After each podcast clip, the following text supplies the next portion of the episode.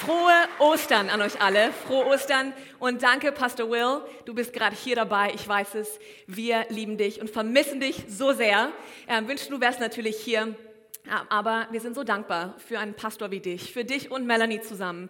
Ich bin von Herzen dankbar, dass ich Teil von dieser Gemeinde sein darf, jetzt 17 Jahre schon, dass ich durch Jugendcamps und viel anderes ähm, wurde in mein Leben reingesät und es wurde so verändert. Ihr seid Vorbilder, ihr seid großzügige Menschen und ich liebe euch von ganzem Herzen. Deswegen Dankeschön für euch. Lasst uns unseren Pastoren Danke sagen.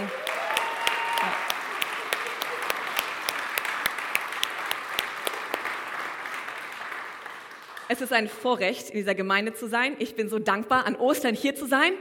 Klein wenig nervös, Freunde. Ich sag's ganz ehrlich. Aber das ist gut, oder? Ihr seid mit mir? Ihr macht heute gut mit. Eure Herzen sind weit offen. So gut. Und hey, was für ein Wochenende wir hatten schon, oder? Ich bin ich irgendwie schwebig auf Wolken, habe ich das Gefühl. Freitagmorgen, wo wir auf der Burg gebetet haben, es war wunderschön. Und dann hier am Freitagabend, was war da los? Was war in diesem Raum los? Also so eine Kraft, so eine Power. Ich bin absolut begeistert und so dankbar. Ey, wisst ihr, ich meine, wir haben die Botschaft der Botschaften überhaupt, oder? Jesus ist auferstanden. Und wenn wir das glauben und feiern, lasst uns doch noch einmal einen Applaus geben und ihn loben und sagen, danke Jesus, du bist auferstanden. Das Grab ist leer.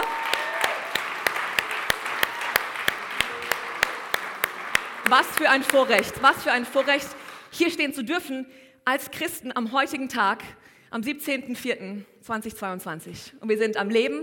Jesus ist noch auf dem Thron und er hat Gutes für uns und er hat Gutes für dich heute. Ganz besonders für dich. Er wusste, dass du heute hier sein würdest. Vielleicht war es für dich eine Überraschung, vielleicht dich ein Familienmitglied gezwungen, überredet, bezahlt mit einem guten Mittagessen danach, ich weiß es nicht, aber du bist hier und das ist richtig gut so.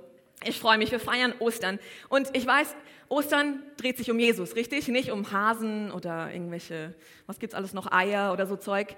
Obwohl ich zugegebenermaßen sagen muss, ich habe so Schokohasen schon sehr gern. Gute Schokolade oder egal in welcher Form sie kommen. Und ich hoffe, ihr habt die Schokohasen genossen, die wir euch heute ausgeteilt haben. Obwohl es nicht um Hasen und Eier geht, aber trotzdem können wir Schocki genießen.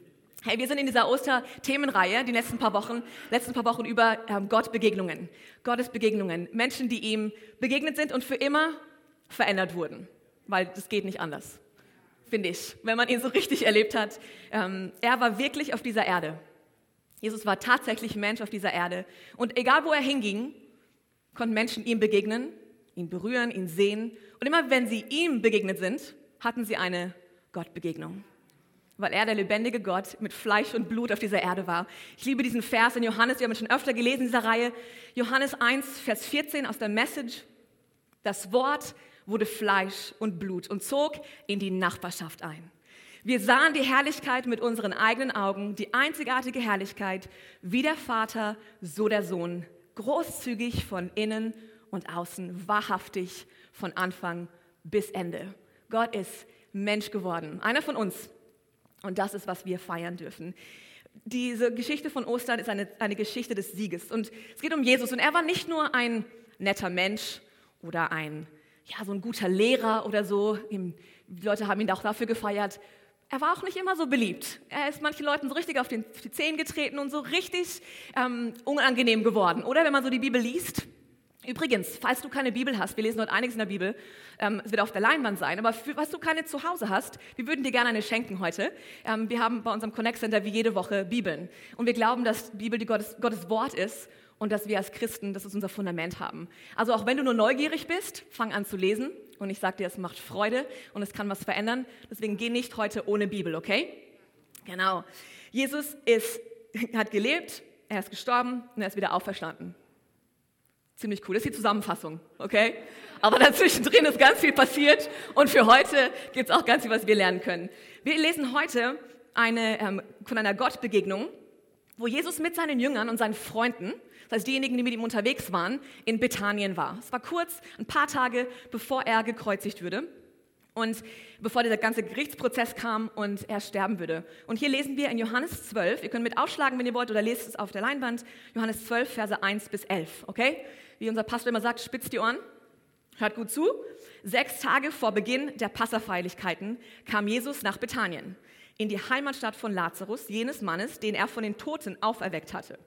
Dort wurde zu seinen Ehren ein Festessen gegeben. Martha bediente die Gäste und Lazarus saß mit ihm am Tisch. Da nahm Maria ein zwölf Unzen fassendes Fläschchen mit kostbarem Nadenöl, salbte Jesus mit dem Öl die Füße und trocknete sie mit ihrem Haar. Der Duft des Öls erfüllte das ganze Haus. Die, da sagte Judas Iskariot, einer der Jünger, der ihn später verriet, dieses Parfüm war ein kleines Vermögen wert. Man muss die Stimme ein bisschen verändern, oder? Wenn er spricht, wenn so ein Bösewicht spricht, okay. Es geht gar nicht, es ist ein Vermögen wert gewesen. Man hätte es verkaufen und das Geld den Armen geben sollen.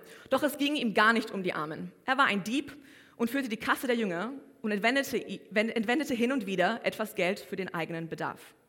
Jesus erwiderte, lass sie. Ich mag das. Lass sie. Sie hat es als Vorbereitung für mein Begräbnis getan. Vers 8. Die Armen habt ihr immer bei euch, aber ich werde nicht mehr lange bei euch sein. Als die Leute erfuhren, dass Jesus dort war, kamen sie scharenweise herbei um nicht nur Jesus, sondern vor allem auch Lazarus zu sehen, den er von den Toten auferweckt hatte. Daraufhin beschlossen die obersten Priester, auch Lazarus umzubringen. Denn seinetwegen waren viele Leute von ihnen abgefallen und glaubten nun an Jesus. Puh, diese Geschichte, das ist geladen, oder? Da ist richtig viel los in dieser Geschichte. So viele verschiedene Dynamiken. Ähm, ich meine, diese Freunde, bei denen Jesus zu Besuch war, Martha, Maria und Lazarus, die waren recht wohlhabend, haben auch dabei unterstützt, dass sein Dienst funktioniert, haben ihn auch finanziert. Und Lazarus war krank gewesen und gestorben, wie wir gerade gelesen hatten. Ja? Also er war schon tot. Im vorigen Kapitel lesen wir, was dann passiert ist. Jesus hat ihn nämlich auferweckt und jetzt sitzt er mit ihm am Tisch und isst. Was natürlich voll spooky sein kann für manche Leute und sitzen da und er sitzt und isst mit ihm. Ich würde auch hingehen, um zu gucken, übrigens, ganz ehrlich. Da ist jemand von den Toten auferstanden. Me in, ich komme. Ähm, jetzt wollten die Priester ihn auch noch töten, weil er jetzt lebte wegen Jesus. Verrückt.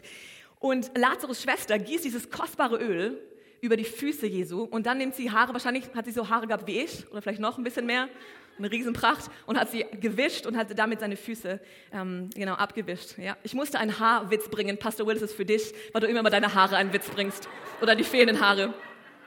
Genau. Jesus sagt, dass er, ähm, dass er bald sterben würde und dann kommt Judas und er beschwert sich um, wegen Geld.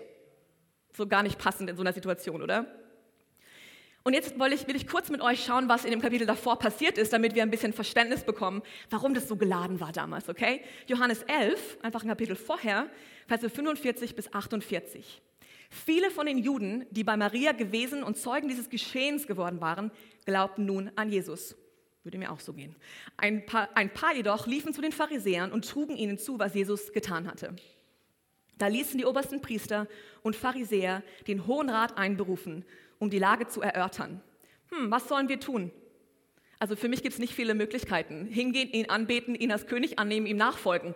Das wäre so eigentlich die Reihenfolge. Aber sie fragten einander, dieser Mann tut viele Wunder. Wenn wir ihn gewähren lassen, wird das ganze Volk ihm folgen. Und dann wird die römische Armee kommen, unseren Tempel, auch unser Volk vernichten. Und Vers 53, von diesem Tag an setzten die führenden Männer des jüdischen Volkes alles daran, Jesus zu töten. Statt sich zu freuen, wollten sie ihn töten. Und hat es einfach verrückt, wenn man überlegt, in dieser Situation zu stecken und diese Spannung in dieser Zeit, oder? Ich meine, wenn wir jetzt gerade nach Jerusalem schauen, ist auch gerade eine sehr spannende Zeit dort und wir müssen auch beten, dass dort Frieden ist. Ähm, ist wirklich schlimm. Und diese Spannung ist oft in unserem Leben da und wir müssen diese lernen, auszuhalten und dann damit richtig umzugehen. Ich meine, es waren echte Menschen, so wie du und ich. Echte Menschen mit echten Emotionen, echten Ängsten, Wünschen, Träumen. Jesus, der Messias, ist endlich da und kommt und er sollte unbedingt, hört man mich noch? Wahrscheinlich nicht. Ich habe so ein lautes Organ, ich rede einfach weiter. Sehr gut, danke. Hört man mich hier? Yes. Jesus, der Messias. Wir haben gehofft, dass er ein politischer Führer sein würde. Ein politischer Leiter, der kommt und endlich Rom stürzt und Freiheit schafft. All das, also Hoffnungen waren in ihn gesetzt. Und Jesus, äh, in den nächsten Kapiteln, Jesus reitet auf einem Esel nach Jerusalem rein. Die Menschen loben ihn. Palmsonntag war letzte Woche. Ähm, sie träumen von diesem Retter. Sie sahen Wunder. Sie hörten von all diesen wunderbaren Dingen, die er getan hat. Die Hoffnungen waren groß und viele haben geglaubt, jetzt passiert's. Jetzt kommt's. Er wird Rom stürzen. Aber dann passiert diese grausame Realität. Jesus wird zum Tode verurteilt. Ein Schock. Ein Unschuldiger wird zum Tode verurteilt. Sie sehen zu, seine Freunde, seine Jünger sehen zu, wie er ausgepeitscht wird, wie er gequält wird. Daran haben wir natürlich am Freitag besonders gedacht, wie er ans Kreuz genagelt wurde, wie er davor sein Kreuz auf den Berg erst trug. Und dann passiert das Unglaubliche. Er stirbt tatsächlich. Und hier in Johannes 19 lesen wir, Verse 28 bis 30, Jesus wusste, dass nun alles vollbracht war. Was für eine Perspektive, wo sie alle dachten, das war die Niederlage, es war alles vollbracht. Und um zu erfüllen, was in der Schrift vorausgesagt war, sagte er, ich habe Durst. Sie tauchten einen Schwamm in ein Gefäß mit Weinessig und steckten ihn an einen Isopzweig, den sie an seine Lippen hielten. Als Jesus davon genommen hatte, sagte er, es ist vollbracht. Dann neigte er den Kopf und starb. Was war das für ein Moment für die Jünger? All die Träume und Erwartungen, er wird nicht sterben. Er bestimmt findet er irgendeine Lösung. Bestimmt, er schafft es irgendwie. Er muss nicht. Komm schon, er schafft es. Und tatsächlich stirbt er, leidet für uns und stirbt. Eine Erschütterung. Und es ist wie, als ob ein Traum, den sie hatten, den sie Jahre von Generation über Generation weitergetragen haben, er ist doch da und jetzt stirbt er, so dieser Traum gestorben ist. Und die Frage, die wir uns heute stellen wollen, ist, was tun wir, wenn unsere Träume zu sterben scheinen? Was tun wir in dem Moment? Weil jeder kennt das, oder? Ich hatte Träume, die nicht mehr da sind. Du hast Träume, die vielleicht gestorben sind. Oder stehst gerade vor einem Traum, siehst ihn gerade und du hast das Gefühl, dass er am Sterben ist, dieser Traum. Wie gehe ich jetzt mit dieser Realität um? Und das ist die Spannung, in der wir uns befinden, an Ostern, aber auch in unserem Leben. Weil falls dir jemand gesagt hat, hey, nimm Jesus auf und dein Leben wird super schön, blumig, nur strahlende Farben und Sonnenschein, das wird nicht so sein. Okay? Wir leben immer noch hier und diese Erde ist immer noch ein Ort der Konflikte und der Kontroversen. Aber was tun wir? Was tue ich, wenn ich bete und es passiert ganz anders? Was tue ich, wenn ich das, was ich erwartet habe, überhaupt nicht erlebe? Vielleicht hast du eine, gebetet für eine Beförderung. Ah, das ist, ich krieg diese Beförderung und plötzlich bekommst du die Kündigung. Huh, was machst du dann? Was passiert? Du betest und hoffst, dass Gott früher eingreift, weil du vielleicht ein Leiden hast, vielleicht mental oder physisch.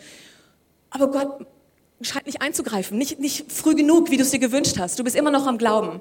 Oder was ist, du bist vielleicht aus der Ukraine, aus Russland, aus Syrien, Afghanistan, Jemen, Libyen. Ich kann noch viel mehr aufzählen. Alles Länder, wo gerade Krieg ist. Und du betest, dass der Krieg endlich aufhört. Aber es scheint kein Ende in Sicht. Hm, was tun wir in so einem Moment? Das Gute, was wir wissen dürfen, dass in jeder Situation, wo Jesus anwesend war, jeder Begegnung, die Menschen mit ihm hatten, wusste er immer, was er tat und er war immer souverän und er hat nie die Kontrolle verloren. Und das will ich dir heute einfach zusprechen, diesen Mut zusprechen. Jesus weiß, was er tut, auch wenn es nicht so aussieht. Er sagte am Kreuz, es ist vollbracht, während alle dachten, es ist vorbei, es gibt keine, keine Zukunft mehr für uns. Er hat immer ein, eine, eine Zukunft für uns. Und wir wissen, dass wir ihm vertrauen können. Jesus weiß immer, was er tut, auch in 2022, auch heute, auch in deinem Leben, okay? Ich will es dir wirklich hier zusprechen und dir Mut machen. Wir wollen jetzt gerne gemeinsam eine Geschichte anschauen von einem lieben Ehepaar hier aus unserer Kirche und sie haben gemeinsam einen ähm, Verlust eines Traumes, einen Tod eines Traumes erlebt, weil wie sie damit umgegangen sind. Lass uns anschauen.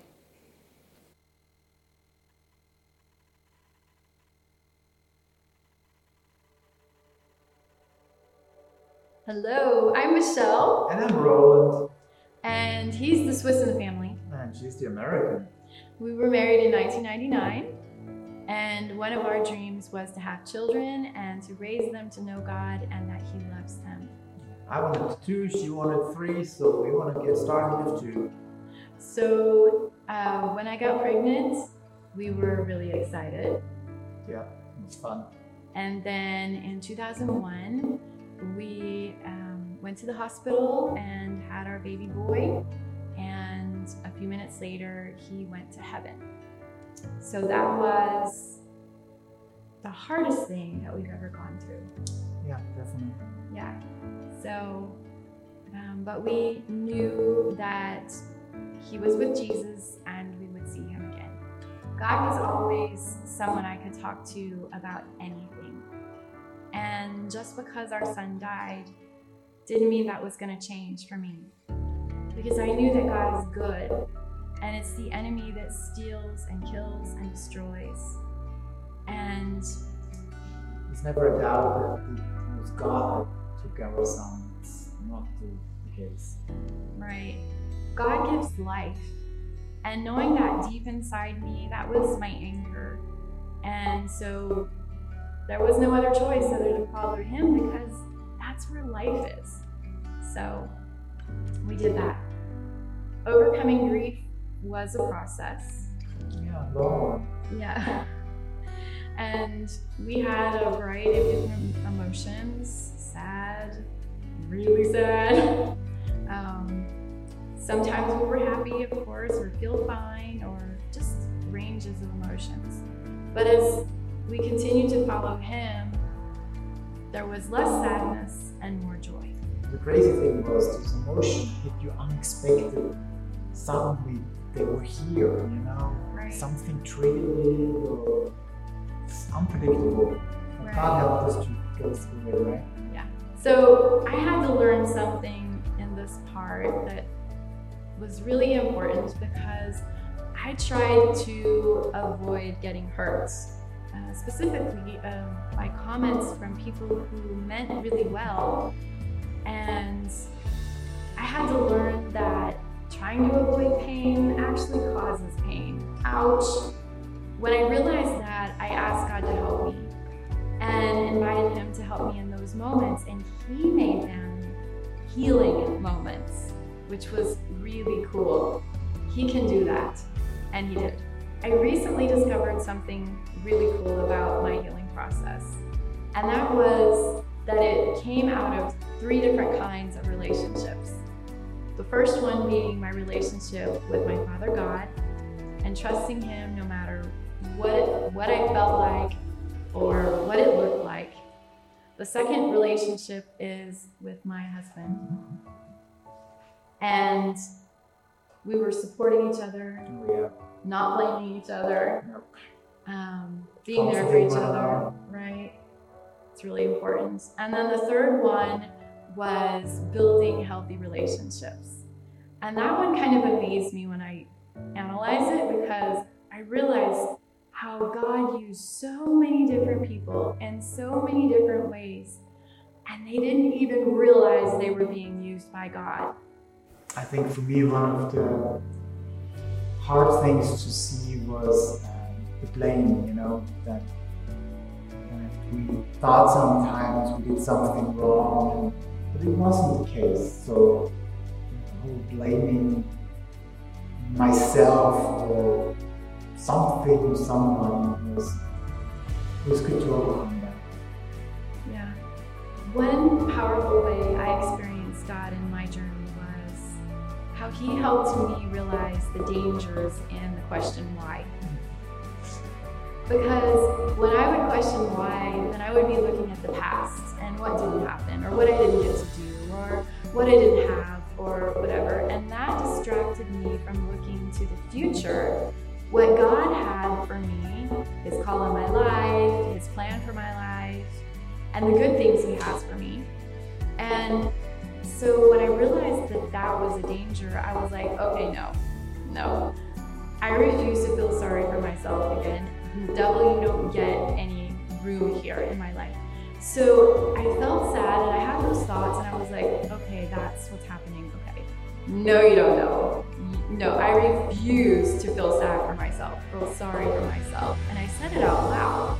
And when I did, the Holy Spirit reminded me of a verse, counted all joy.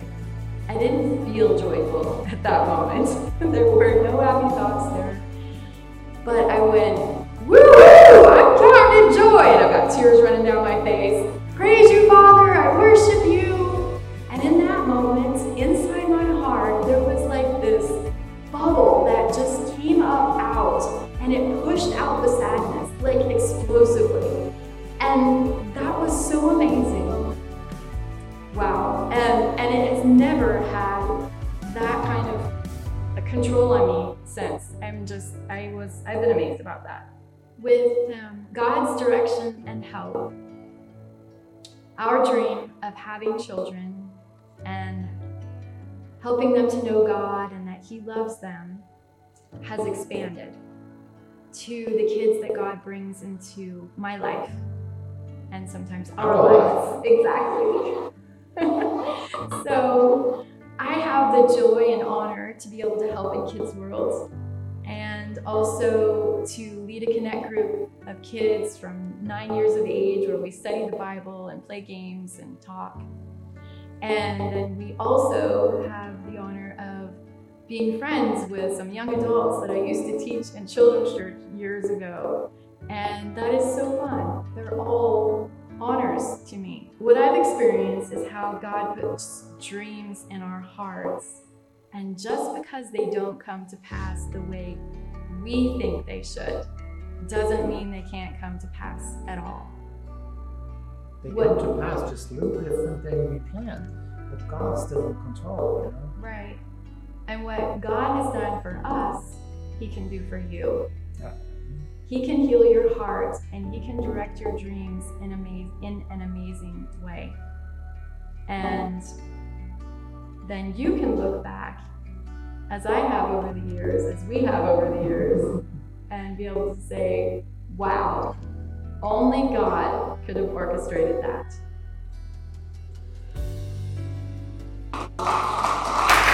Wow, wow, wow. So schön. Was für eine besondere Geschichte. Was für ein tolles Zeugnis. Und die beiden sind einfach zwei Schätze, wirklich. Ich habe sie so gern. Und sie zu sehen und sie begleiten zu können, auch jetzt über ein paar Jahre, die leben das wirklich aus. Also bin ich auch sehr inspiriert von. Und ähm, genau, das ist ihre Geschichte. Aber wie sieht's aus mit deiner Geschichte? Ich weiß nicht, was du gerade durchmachst, was dein Traum ist, der zu zerbrechen scheint oder zu sterben scheint. Oder wo du sogar vielleicht aufgehört hast zu beten für eine Sache. Ähm, vielleicht hast du aufgegeben. Und ich will heute, dass wir gemeinsam jetzt hier noch anschauen, wie wir damit umgehen können, wie wir mit Träumen umgehen können, die zu scheitern scheinen oder zu sterben scheinen und zu wissen, dass Jesus und seine Auferstehungskraft, die Kraft, die es gebraucht hat, um ihn aus dem Grab hochzuholen, diese Kraft uns zur Verfügung steht heute. Sie steht dir zur Verfügung und mir, wenn ich mein Vertrauen auf Jesus setze. Und diese Kraft kann alles überwinden und am Ende wird er das letzte Wort haben. Und das will ich hier fest aussprechen, ähm, wo wir hier in die nächsten paar Punkte einsteigen. Heute ist Ostersonntag, wie wir wissen, wir feiern das. Und was ist, wenn du das Gefühl hast, ein Traum ist gerade am Zerbrechen? Das Erste, was wir tun, und Michelle hat vieles davon schon gesagt, es ist so wunderbar, erinnere dich an die Güte und die Treue Gottes. Erinnere dich daran. Erinnere dich. Erinnere dich. Alle, die König der Löwen kennen, wissen das. Wenn du nichts Gutes vor dir siehst, schau mal nach hinten. Schau mal, was er schon getan hat. Und hat- das ist eine der besten Wahrheiten, die wir lernen können für unser Leben, wenn wir vor schwierigen Situationen stehen. Und unser Glaube steht im Grunde auf einem festen Fundament von einmal Gottes Verheißungen in seinem Wort, die Bibel, sein Wort, da hat er Verheißungen und seine Treue ist schon zu sehen. Ich meine, wie viele Geschichten da drin sind, die meinen Glauben aufbauen. Und dann schaue ich auf die Dinge, die er in meinem Leben schon getan hat. So viele Erlebnisse. Und ich will gerade zwei kurz erzählen, wenn ich darf. Das erste ist, ähm, ich weiß noch, wie es geschmeckt hat, ähm, ein Leben zu führen ohne Gott. Diesen Geschmack im Mund. Ich, ich kenne ihn noch. Ähm, Es ist 17 Jahre her, dass ich Ja gesagt habe zu Jesus. Übrigens an einem Ostersonntag. Es ist ein guter Tag, so eine Entscheidung zu treffen. Just saying. Ähm, auf jeden Fall weiß ich das noch. Ich hatte, ich war leer innerlich. Ich habe äußerlich gelächelt, aber ich habe versucht, alle Menschen um mich herum glücklich zu machen, ähm, die Not dieser Welt auf mich zu nehmen stark zu sein. Aber ich war es nicht. Und es war eine Leere in mir. Ich hatte keine Hoffnung für irgendeine Zukunft. Was, was soll kommen? Wofür lebe ich überhaupt? Und dann, an diesem Ostersonntag, habe ich die Botschaft weitergehört und habe sie weiter verinnerlicht. Und ich habe gemerkt, das ist das Einzige, was Sinn macht. Das das Einzige, worauf ich mein Vertrauen setzen möchte. Und ich habe Ja gesagt zu Jesus. Und er kam in mein Leben rein und ich sage euch, das Leben schmeckt anders. Es schmeckt so viel süßer. Diese Leere, die in mir war, war plötzlich ausgefüllt. Es war nichts äußerlich passiert, aber irgendwie die Suche war zu Ende. Er kam und hat mein Leben neu gemacht. Und ich schaue jetzt auf 17 Jahre mit ihm und auf eine Ewigkeit mit ihm und es ist das Beste, was es überhaupt gibt. Und einfach das Leben mit ihm zu schmecken. Und es ist einfach eine, eine große Freude und ein großes Vorrecht. Die Suche war vorbei. Und das Zweite, was ich erzählen möchte, das war gerade letztes Jahr. Äh, Meine Mutter musste operiert werden, sie hatte eine OP vor sich. Und ähm, sie ist dahin, wir haben gebetet für ein Wunder. Wir wollten, dass es schon vorher passiert, bevor sie operiert würde. Genau, wir standen, saßen dann da und sie war im Krankenhaus. Ähm, und die Chirurgen haben sie dann aufgemacht, wie man das halt so macht, ne? haben reingeschaut und das, was da war, was nicht hätte sein sollen, war plötzlich weg. Und die Chirurgen haben sich angeschaut, das haben sie nachher erzählt und konnten sich nicht erklären, sie wieder zugemacht. Und ihr dann, als sie wach war, erzählt, Frau Lörracher, das war ein Wunder. Die Chirurgen selbst, ihre Worte. Und sie konnte ihnen erzählen von dem großen Arzt, der vor ihnen dort war, wo sie, wo, äh, wo sie rein nicht rein wollten. Und es ist Jesus Christus war, der sie geheilt hat. Das war ein Wunder. Wirklich. Und Gott die Ehre dafür. Das war letztes Jahr. Und ich bin einfach begeistert. Ja. Auf jeden Fall.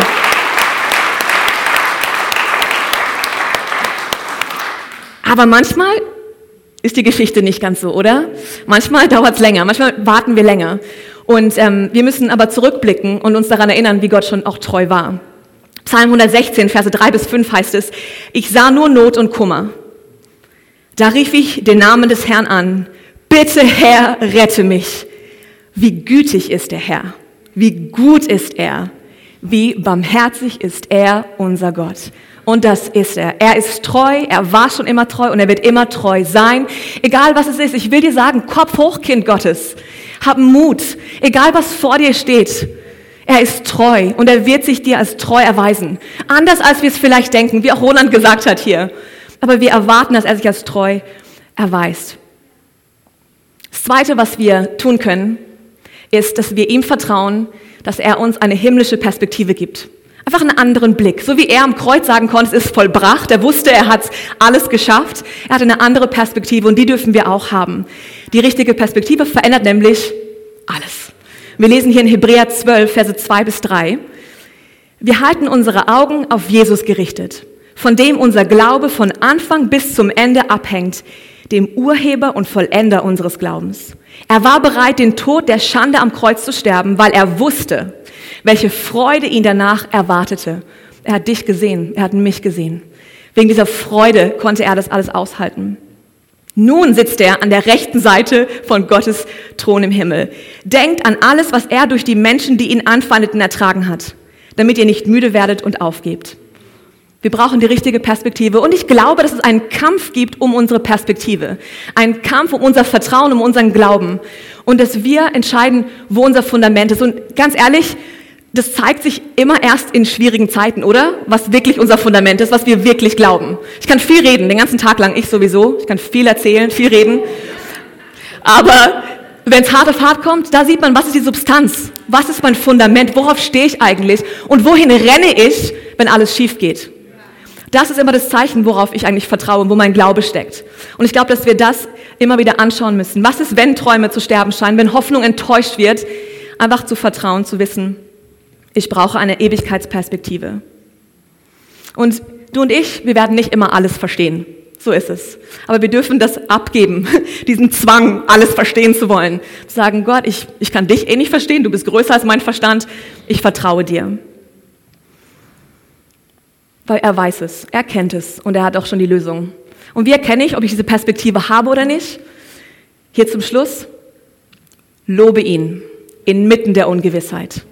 Michelle hat so gut gesagt, ihn zu loben. Das ist nämlich, dieser Akt der Anbetung, des Lobpreises ist der mutige, beständige Glaube, den wir brauchen. Und wenn unsere gegenwärtige Realität manchmal viel zu klar, viel zu deutlich vor uns ist und wir Gott nicht sehen, lasst uns die Augen schließen und ihn anbeten und ihm sagen, wie gut er ist. Unser Lob muss lauter werden. Wir wissen natürlich, wie Ostern ausging, wie eben das mit dem Jesu Tod und so weiter ausging. Er ist auferstanden, er lebt heute. Wir wissen das jetzt. Einfach zu sagen, ha, so gut, klar, es ist passiert. Aber was ist, wenn man mittendrin steht? Und ich glaube, dass sich da entscheidet, was unsere Substanz im Leben ist. Wenn wir uns fragen, wo bist du Gott? Was, was passiert? Und auch wichtig hier, Gott gibt, kein, gibt nichts Schlechtes in unserem Leben. Das Schlechte in unserem Leben ist nicht von ihm, okay? Einfach ganz wichtig, dass wir das erkennen. Er ist gut und er ist nur gut. Und er hat nur Gutes für uns. Und einfach dich da auch zu ermutigen. Wenn Dinge passieren, er kann sie drehen. Er kann sie wenden und zum Guten gebrauchen in deinem Leben. Er ist ein Meister darin. Das ist seine, seine Kunst. Das kann nur er. Aber hier im Psalm 34, ähm, Vers 1 heißt es, ich will den Herrn preisen zu aller Zeit. Immer so sein Lob auf meinen Lippen sein. Wenn du also am Bett eines geliebten Menschen sitzt, lobe ihn. Lobe Gott. Wenn du inmitten eines Kampfes bist für körperliche oder mentale Gesundheit, lobe deinen Gott. Wenn du eine Kündigung in der Hand hast und hungrige Kinder zu Hause hast, lobe deinen Gott. Er ist treu. Nach dem Scheitern vielleicht von einer Beziehung, lobe deinen Gott. Negativer Arztbericht, lobe deinen Gott. Und während unserer Welt immer noch Kriege wüten, lobe deinen Gott. Er ist würdig, angebetet zu werden. Das Geheimnis für ein Leben im Sieg besteht darin, zu lernen, ihn zu preisen, auch wenn man den Sieg nicht sieht. Indem ich ihn preise und ihn anbete, wie wir das vorhin gemacht haben, wie wir gleich das nochmal tun werden, sage ich, hier bin ich, du bist Gott, ich bin's nicht, ich brauche dich, ich vertraue dir. Das ist dieser Akt der Anbetung, dieses sich hingeben und sagen, Herr, du bist gut und ich brauche dich. Und das ist der Ort, an dem Wunder passieren können. Das ist der Nährboden für Glaube. Und Glaube ist der Nährboden für Wunder. Und Auferstehung ist definitiv ein Wunder. Und vielleicht brauchst du gerade eine Auferstehung in deinem Leben. Ein Traum, der vielleicht gestorben ist, und, aber Gott hat noch was vor damit. Er wird ihn auferwecken, wenn es dran ist. Und er wird dir helfen. Wir leben in dieser heiligen Spannung, oder? Wir sehen, was wir gerne wollen, haben es aber noch nicht. Und gerade in diesem, ah, in diesem Bereich sind wir und wissen nicht, ob wir es jemals bekommen werden aber wir haben eine Perspektive, eine ewige Perspektive. Wir wissen, Gott wird am Ende siegen und ich preise Gott dafür, wer er ist, selbst wenn ich nicht weiß, was er gerade tut. Das ist Glaube pur. Das können wir ausdrücken durch Anbetung. So, vielleicht bist du gerade in diesem Moment und du weißt, das ist, der, das ist der Zeitpunkt, an dem du eine Entscheidung zu treffen hast. Wem gehört dein Lob? Wem gehört dein Glaube? Wem gehört dein Vertrauen? Auf wen schaust du? Auf wen baust du? Und ich will dir sagen, Jesus Christus ist das einzige Fundament, das halten wird. Von Generation zu Generation zu Generation bis in die Ewigkeit. Willst du ihm heute dein Leben anvertrauen? ist meine Frage. Oder willst du ihm vielleicht diesen Traum anvertrauen, den du so festgehalten hast, für den du so Angst hast, dass er sterben könnte? Übergib ihn ihm. In seinen Händen ist er gut aufgehoben. Er erreicht immer seine Ziele und er ist der auferstandene König. Er hat den Tod besiegt und deswegen können wir hier leben. Lasst uns gemeinsam unsere Augen schließen und beten und einfach hier im Glauben vor ihn kommen. Sagt ihm einfach, ihr könnt mir nachsprechen, sag Gott, danke, dass du mir heute begegnest. Danke, dass du dich so gut um mich kümmerst. Danke, dass du immer treu bist. Sag das im Glauben wirklich. Danke, dass du immer treu bist. Gestern, heute und morgen auch. Du bist für mich gestorben, als Opfer für meine Sünden. Und ich sage Danke. Und du bist vom Grab auferstanden und hast gezeigt, dass du immer die Kontrolle hast. Und ich vertraue dir. Amen, Amen. Lass uns das unser, unser wirklich unsere Herzenshaltung sein. Und vielleicht bist du gar nicht an dem Punkt, wo du sagst, dass du diesen Jesus kennst. Du hast ihm noch gar, gar nicht dein Vertrauen geschenkt. Es ist jetzt die Gelegenheit für dich. Wir wollen sie dir anvertrauen. Wir werden nichts tun, was dich blamiert oder bloßstellt. Das triffst du in deinem Herzen, diese Entscheidung. Wir haben ihn dir heute präsentiert, diesen auferstandenen König. Wir haben Vergebung durch ihn. Wir können zum Vater kommen durch ihn. Und das Einzige, was er braucht, ist ein Ja ja, ich vertraue dir. Wenn du das tun möchtest heute, dann kannst du einfach in deinem Herzen eine Entscheidung treffen, mit deinem Mund bekennen und sagen, Jesus, ich glaube dir. Komm du in mein Leben hinein. Verändere du mich. Und tu, was du tun möchtest. Sei du mein Herr. Sei du mein König. Ich übergebe dir die Kontrolle. Amen. Und das ist das Gebet, was du beten kannst. Wenn du das tun möchtest, dann will ich dich dazu einladen. Vielleicht wenn wir jetzt hier auch gleich noch ein Schlusslied zusammen singen, ist das der Moment, wo du das beten möchtest? Vielleicht auch schon davor mit jemandem zusammen, vielleicht für dich ganz persönlich, aber sag's jemandem, okay? Wir wollen dich beglückwünschen. Wir wollen dir eine Bibel schenken und dir helfen, diese Entscheidung zu treffen. Es braucht nur diesen einen Moment, wo der Glaube aktiv wird, okay? So lasst uns hier zum Schluss unsere Augen nochmal schließen und einfach zu ihm kommen. Und wenn du diese Entscheidung heute treffen möchtest, dann tu das jetzt. Sag ihm wirklich von ganzem Herzen, ich brauche dich. Ich glaube dir. Ich möchte dir mein Leben anvertrauen. Danke für Vergebung. Sei du mein Herr und König. In Jesu Namen. Amen.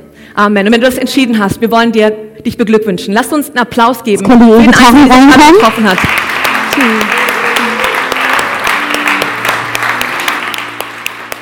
Auch zu Hause. Das ist die beste Entscheidung deines ganzen Lebens. Und ich will dir eins sagen. Es ist heute passiert. Ich weiß, ein paar von euch haben diese Entscheidung getroffen. Ihr seid ein Stück auf Jesus zugekommen. Ihr habt euch ihm anvertraut. Behaltet es nicht für euch. Raus. Okay? Sagt es jemandem. Sprecht mit ihm darüber. Holt euch Gebet und vor allem kommt wieder. Wir würden es lieben, euch wieder hier zu haben. Nächste Woche ist unser Pastor auch wieder da. Dann könnt ihr ihn erleben. Ähm, aber es kommt wieder, es wäre so schön, echt dabei zu haben. Und was wir gerne tun möchten, wenn du diese Entscheidung getroffen hast, lass es uns wissen. Okay? Die Kontaktkarte, die vor dir im Stuhl ist, Schnapp sie dir, schreib rein, ich habe heute mein Leben Jesus anvertraut.